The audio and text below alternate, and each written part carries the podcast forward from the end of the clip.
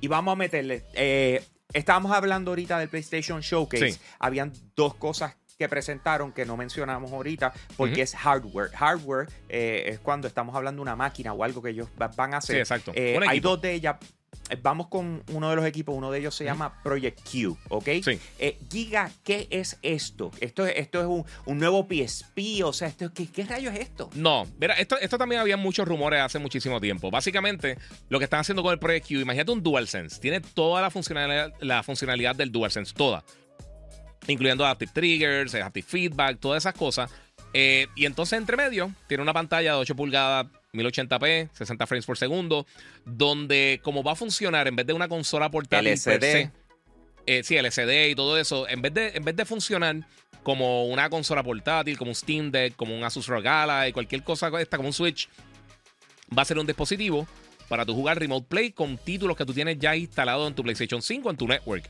O sea, tú estás en tu casa y quieres, tienes el PlayStation 5 en, en la sala o en cualquier lugar, pues tú te puedes conectar en tu network y puedes jugar a través de este dispositivo cualquiera de tus títulos de PlayStation 5 instalados en la consola.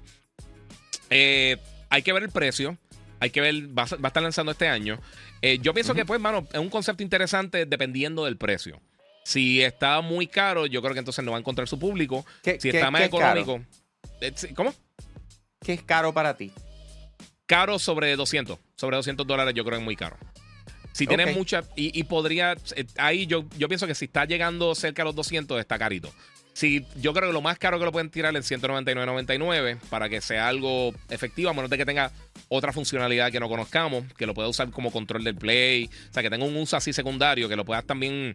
pues mira, me voy a ir de Wii Remote U. Play, pero- también lo... O sea, como si fuera el Wii U, exactamente.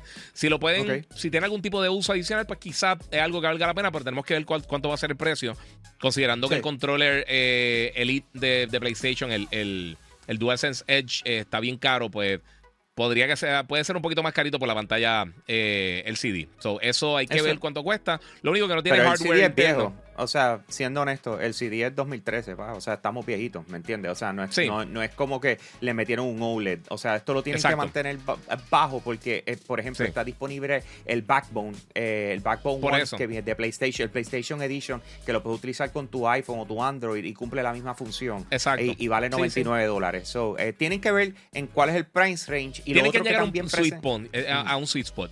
Eh, si si tiene Sí. un sweet spot de precio, yo creo que puede ser algo relativamente. Interesante. Interesante, sí. Entonces, eh, vamos para lo próximo. Presentaron los PlayStation eh, Earbuds. O Sí. sea, y, y aquí eh, no hay como que mucha información, por lo menos yo no encontré mucha información. Sí. Eh, lo que sí te puedo decir es lo siguiente. Nosotros somos fans, acá Giga y yo somos fans de todo lo que tiene que ver con, con audífonos de Sony. Sí, mano, son Eh, buenísimos. Son de los mejores que están en el mercado. Eh, y vamos a ponerlo así, esto es pintura y capota, señores. Estamos hablando, esto es tecnología de Sony, que le están poniendo el branding de PlayStation. Y si eso es lo que están haciendo, El case se ve cool. Eh, El case de verdad Eh, se ve cool. Mira, eh, eh, eh, una ventaja que tienen, que, y, y te lo digo porque yo tengo los InZone, que, que son de Sony, pero no son PlayStation como tal, pero funcionan perfecto para el Play 5 y son los mejores headphones que yo he tenido hasta el momento. que Están bien buenos, bien brutales. Obviamente necesitam- necesitamos más detalles, pero una cosa que sí mencionaron es que se puede conectar simultáneamente al, al celular y a, y a la consola, que es algo que hemos visto con, con- con los headphones originales de Xbox, hemos visto con, con los InZone de PlayStation y con muchos otros dispositivos. Pero eso está súper cool. Hay que ver cuánto tiempo de carga tiene. Es algo que entonces te podrías llevar por ahí. Estéticamente se ven súper cool. De verdad me gustan cómo se ven. Eh, eh, en la cajita se Eso ve es un brutal. fashion. Oíste, para mí eso es un fashion statement más que Sí, un fashion otra statement cosa, full. sabes. Más que nada es, es mantener la marca, yo creo que en la cara de la gente.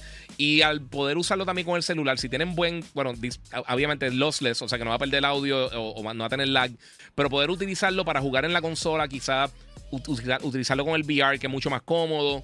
O si estás Ujú. utilizando el, el, el Project Q, el- la, la consola portátil. O sea, yo creo que, que podrían también, si tienen un buen precio, podrían hacer algo bien interesante con esto. Eh, Eso es así. Dependiendo de la batería, dependiendo de la calidad del audio, podrías competir directamente eh, contra AirPods y otros dispositivos diciéndote, mira, también lo puedes conectar a la consola. O sea, pueden agarrar un público. Esto yo creo que lo pueden tirar quizá un poquito más premium si es que ellos desean hacerlo así. All right. Entonces, Giga, para cerrar, eh, Sí. ¿qué nota le das a, a esta presentación? Bueno, nota como tal, a mí, no, me gusta dar notas, pero tengo que decir que sinceramente yo esperaba más. Yo esperaba mucho más de la presentación. Eh, sí enseñaron unas cosas bien buenas, enseñaron muchos títulos third party que quería ver. eh, Immortals.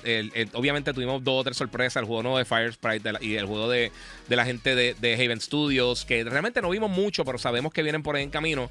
Eh, lo de Bungie está bien cool, que van a tener ahora para, para agosto un, showcase que se va a llamar The Final Shape. Spider-Man, Metal Gear, enseñaron un par de cosas grandes, pero sinceramente.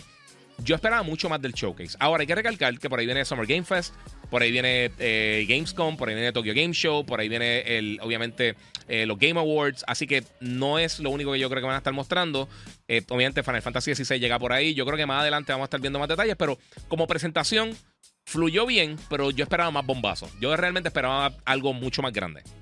Sí, especialmente después de tener a, Jim Ryan, que es el presidente de, PlayStation, decir que venían a impresionar. Eh, honestamente, no quedé impresionado con la, con la presentación y eso no quita. Tuvo su momentito, pero no, fue buena. Sí. Eh, exacto. So, a la hora de la verdad, eh, se esperaba un poquito más, señores.